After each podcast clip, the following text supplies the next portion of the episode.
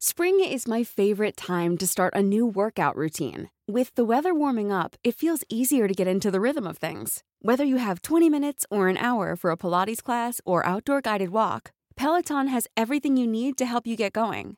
Get a head start on summer with Peloton at onepeloton.com. Ahí viene por fin Enriqueta Basilio, recorre el tartán, la llama en su mano, está ávida por los juegos. La escalada comienza, Enriqueta cambiará el cómo ven a México fuera de sus fronteras. El pebetero le espera, la historia se escribirá en México. Por fin ha llegado, es tu momento, Enriqueta. El fuego arde en el Olímpico México 68. Que comience la fiesta, que comiencen los Juegos Olímpicos. Nosotros estuvimos ahí, 80 años contigo. Esto es leyenda.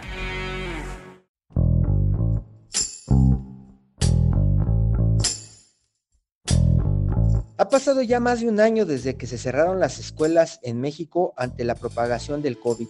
En julio, el presidente Andrés Manuel López Obrador aseguró que para el ciclo escolar 2021-2022 se retomarían las clases presenciales, así lloviera, tronara el cielo o relampagueara. Pero la insuficiencia de la infraestructura escolar y las controvertidas medidas para mantener un espacio seguro e higiénico aumenta el miedo de los padres de familia en medio de la tercera ola de la pandemia, el contagio de coronavirus en niños y adolescentes es cada vez mayor.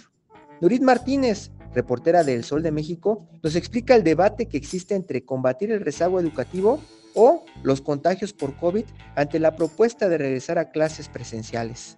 Yo soy Hiroshi Takahashi y esto es Profundo.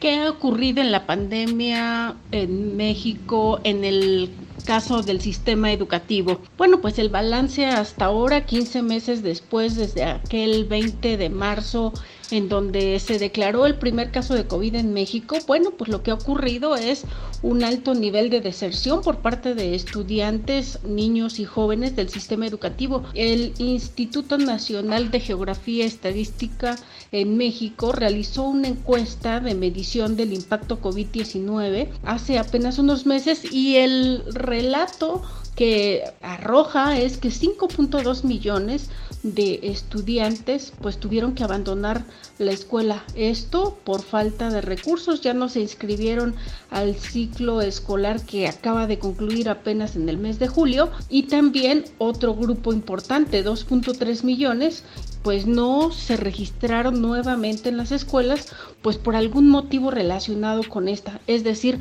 pues a lo mejor algún familiar tuvo la enfermedad, otros pues sufrieron lamentablemente la pérdida de algunos de sus integrantes y también existe la falta de dotación de instrumentos, insumos para seguir en la escuela a distancia. Recordemos que la computadora y el internet no están generalizados entre la población y como consecuencia de ello, pues 22% dijeron pues no tuvieron las herramientas suficientes para continuar las clases desde casa. Otro factor importante fue el que los papás o los tutores se quedaron sin empleo. 25% de los encuestados atribuyeron esta razón para no continuar en la escuela. Las afectaciones durante todo este tiempo han sido innumerables, pero también no solo en el impacto de la educación a los niños en lo psicológico, en lo emocional, eh, ya vimos la falta de recursos, de insumos, de infraestructura en los hogares en donde a veces las imágenes muy claras fueron que una computadora se compartía entre a lo mejor entre tres, cuatro integrantes de la familia, entre quien tenía que seguir atendiendo pues el trabajo desde casa, el home office y los niños, para todas esas familias fue muy difícil continuar con el ciclo escolar y ahí los resultados. Esto solamente en el área de la infraestructura. En el área del aprendizaje ha sido realmente muy poco lo que se ha dicho. Se sabe que el impacto de aprendizaje por no haber ido a la escuela es mayor y se medirá en los próximos años debido a que los niños no habrán aprendido lo básico para leer o para hacer operaciones matemáticas Esa eh, sería el, el, impacto en materia educativa. En el impacto económico, también que tiene que ver con las escuelas, pues el balance en particular para todas las escuelas de tipo privado, la educación que ofrecen los particulares, pues también ha sido innumerable. Hasta ahora se sabe que 40% de los estudiantes tuvieron que abandonar justamente las escuelas privadas. ¿Por qué? Por la falta de recursos económicos. Y otra se habla también de que el 5% de 680 escuelas particulares que se estima existen, por lo menos en la Ciudad de México, pues habrían cerrado desde preescolares hasta universidades previo al inicio del ciclo escolar 2021-2022, lo que existe en México entre padres de familia, maestros e incluso alumnos es mucha incertidumbre. Lo que hay es poca claridad pese a que la autoridad del gobierno federal a través de la Secretaría de Educación Pública ha anunciado una serie de protocolos, un decálogo en el que se establece la manera de asegurar la asistencia de manera presencial, aunque voluntaria, a las escuelas, pues todavía genera dudas entre los padres de familia que decidirán llevar a sus hijos o no a las escuelas. Lo que dice la autoridad hasta ahora es que parte importante de esto serán los filtros que funcionen para identificar desde casa los posibles personas que tengan síntomas de haberse sido contagiados con eh, COVID-19. La autoridad para esto ha definido hasta ahora iniciar Primero con la limpieza profunda de los planteles educativos y con ello diagnosticar cuáles de estos sí están en condiciones, más de 250 mil planteles a lo largo y ancho de todo el país de nivel primaria,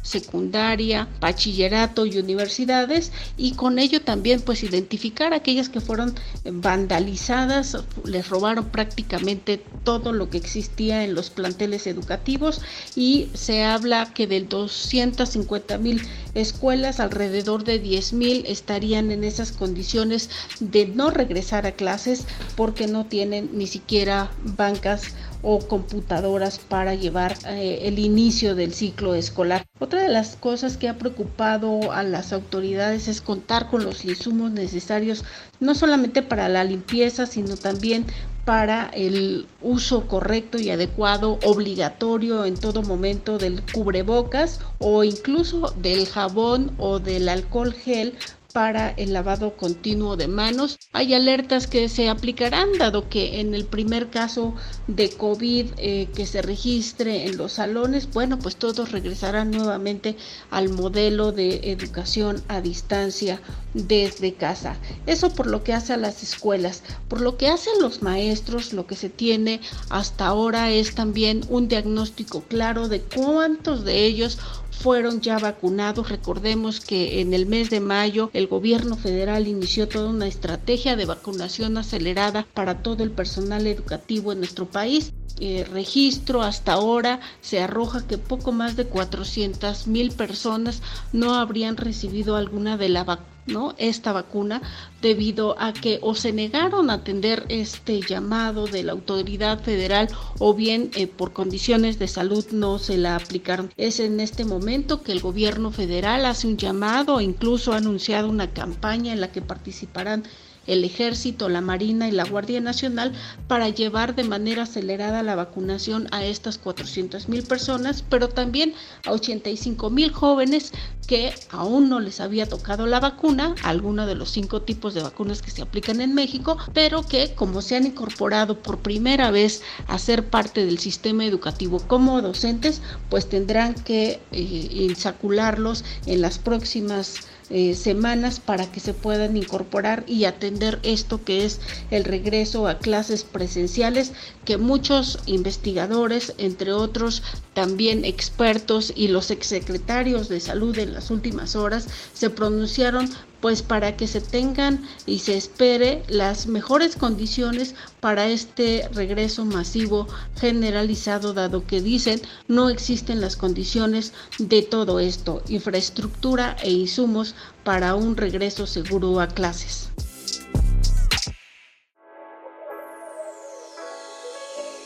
En las últimas dos semanas, la Secretaría de Educación Pública dio a conocer una serie de documentos para preparar el inicio del ciclo escolar.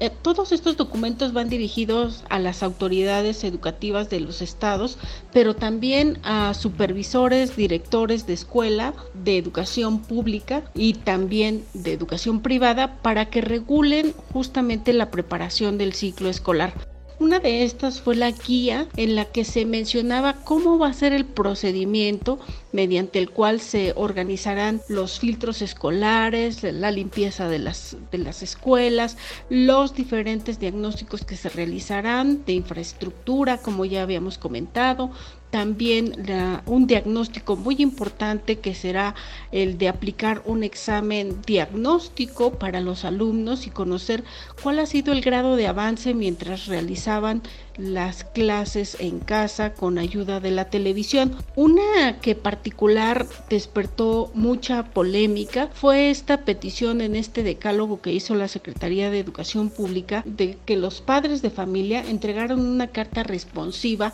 para garantizar que cuando el niño entra a la escuela, pues tienen eh, la certeza de que no cuenta con síntomas que pudieran indicar un contagio de COVID-19.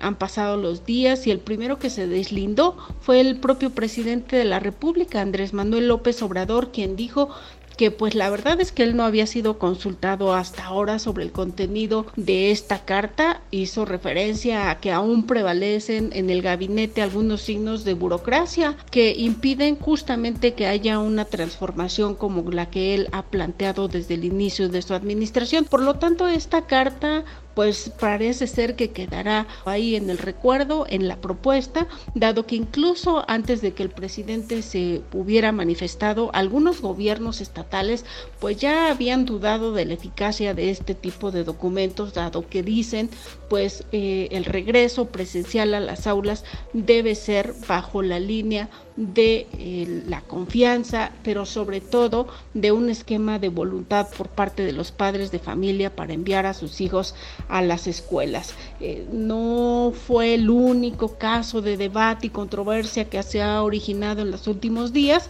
Otro también fue el famoso documento, una de las prácticas sugeridas en este documento de consejo técnico que se entrega a los profesores para que vayan ideando algunos ejercicios de cómo dará la bienvenida a sus alumnos después de casi un año de no verlos en las aulas. Y a alguien se le ocurrió, justo porque se trata de eso, de una ocurrencia, que un buen ejercicio de bienvenida pues sería aquel en el que se les iba a dotar de un globo a cada uno de los alumnos, se les iba a pedir que lo inflaran, se cerrara este globo, se sellara con un nudo y posteriormente lanzarlo bajo un ambiente festivo acompañado de música al aire. La dinámica consistía también en que cada niño recogiera un globo diferente al suyo y lo hiciera pues eso, justamente tronar frente a sí sin advertir que al momento de hacer eso, del estallido, pues lo único que saldrían fue justamente las partículas que se están tratando de evitar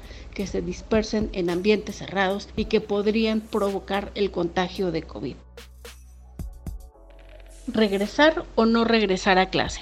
Esa es la disyuntiva para muchos padres de familia y el debate que se ha generado entre autoridades de diferentes áreas, incluso internacionales, o bien eh, con especialistas de las áreas de salud o de las áreas de educación. En lo que hace a las autoridades a nivel federal, lo que se advierte es tratar de convencer y de argumentar entre padres de familia y maestros que es necesario que el regreso a clases sea de manera urgente. Esto debido, dicen ellos, al impacto que ya tiene el encierro, la cuarentena prolongada para los millones de alumnos en todo el país. Dicen que ya el impacto psicológico, social, de convivencia, de desarrollo de habilidades para las relaciones sociales es donde se empezará a ver ya el impacto ahora expresado en innumerables casos no solamente de violencia familiar que se ha incrementado en nuestro país, sino también en esta parte de generación de conflictos por la ansiedad y el elevado estrés que manifiesta la población infantil. ¿Cuál ha sido la respuesta ahí por parte de los sindicatos?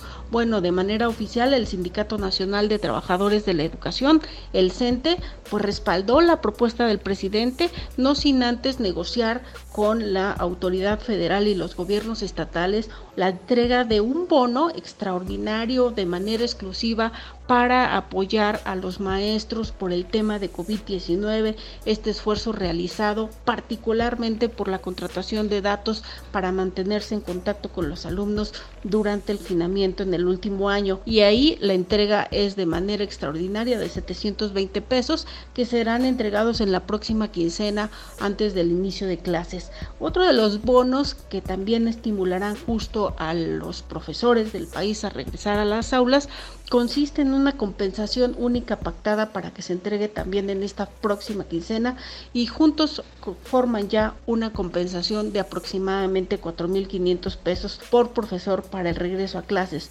Los trabajadores de apoyo a la educación recibirán un poco menos, sin embargo, pues también contarán con un estímulo de esta naturaleza, pues para que acudan ellos a garantizar que las escuelas se encuentren en condiciones de limpieza y seguridad para el regreso a las aulas. En el caso de la Coordinadora Nacional de Trabajadores de la Educación, pues definitivamente dicen sí habrá regreso a clases, pero no presenciales. Para poder definir qué entidades regresarán a clases, los padres de familia están esperando ¿Qué dice la autoridad sanitaria en el país? ¿Cómo se colocará el semáforo sanitario por COVID-19 en su entidad o en la región en donde se encuentren ubicados? Hasta ahora solamente dos estados tienen claridad de qué va a ocurrir. El estado de Hidalgo y Michoacán han determinado sus gobernadores que el próximo 30 de agosto no iniciarán clases debido a que no existen las condiciones sanitarias por el alto número de contagios de COVID en el país. Recordemos que el pasado 18 de agosto la Secretaría de Salud habló de poco más de 28 mil contagios en 24 horas, lo que se coloca hasta ahora como la cifra récord de transmisión del coronavirus en nuestro país, con un pico en donde todavía no sabemos si será el máximo al que habremos de llegar después de que las actividades económicas y sociales permanecieron abiertas a pesar de la declaratoria del semáforo rojo en algunas de las entidades. Los padres de familia estarán deseosos de conocer cuál será la línea que estará marcando la Secretaría de Salud para colocar este semáforo epidemiológico. Sin embargo, todas estas advertencias que hablan de que son todas aquellas personas que no han sido vacunadas y se han podido contagiar, entre ellos jóvenes y niños particularmente, pues mantienen temerosos a los padres de familia de poder enviar a sus hijos a las escuelas. Tan solo recordemos que en junio pasado, previo al cierre del ciclo escolar, cuando la Secretaría de Salud y la Secretaría de Educación pues lanzaron como estrategia hacer un programa piloto en algunas de las entidades para supervisar el nivel de contagios que se podrían ocasionar en el regreso a clases presenciales, tan solo que en el caso de la Ciudad de México, de las 7.755 escuelas que existen, solamente 1.125 tuvieron presencia de alumnos, padres de familia y maestros en las aulas. Sin embargo, fue muy pronto que algunas de estas escuelas tuvieron que cerrar justamente por el repunte de casos de contagios de COVID. Será entonces una decisión de manera voluntaria que se reflexione en cada una de las casas y domicilios de este país, por lo que se antoja mucho que sea probable que las familias determinen que los niños permanezcan unos meses más en seguimiento a las clases a distancia y pues en espera de que haya propuestas de acompañamiento para eh, enfrentar todas estas condiciones de estrés, de angustia, de depresión que existe ya entre los niños por el largo confinamiento a consecuencia de la pandemia.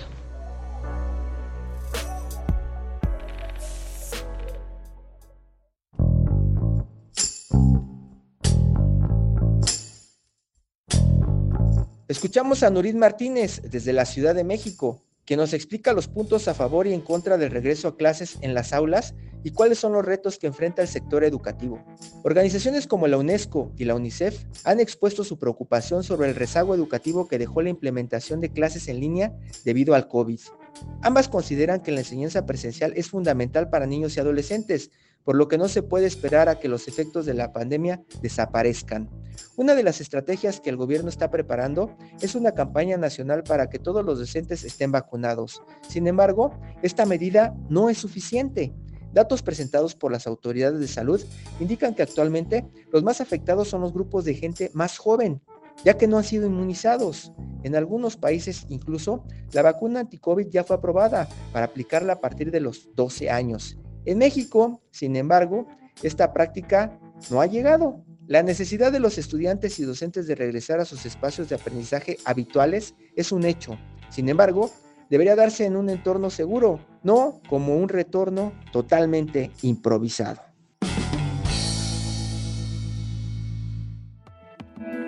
Te invitamos a suscribirte a nuestro podcast a través de las plataformas de Spotify, Apple Podcast, Google Podcast, Deezer y Amazon Music, para que no te pierdas ningún episodio. También nos puedes escribir a podcast.om.com.mx o en Twitter podcastom. Te recomendamos escuchar la guía del fin de semana, donde en cada episodio la señorita etcétera recomienda diferentes actividades para vivir experiencias inolvidables. Hasta la próxima.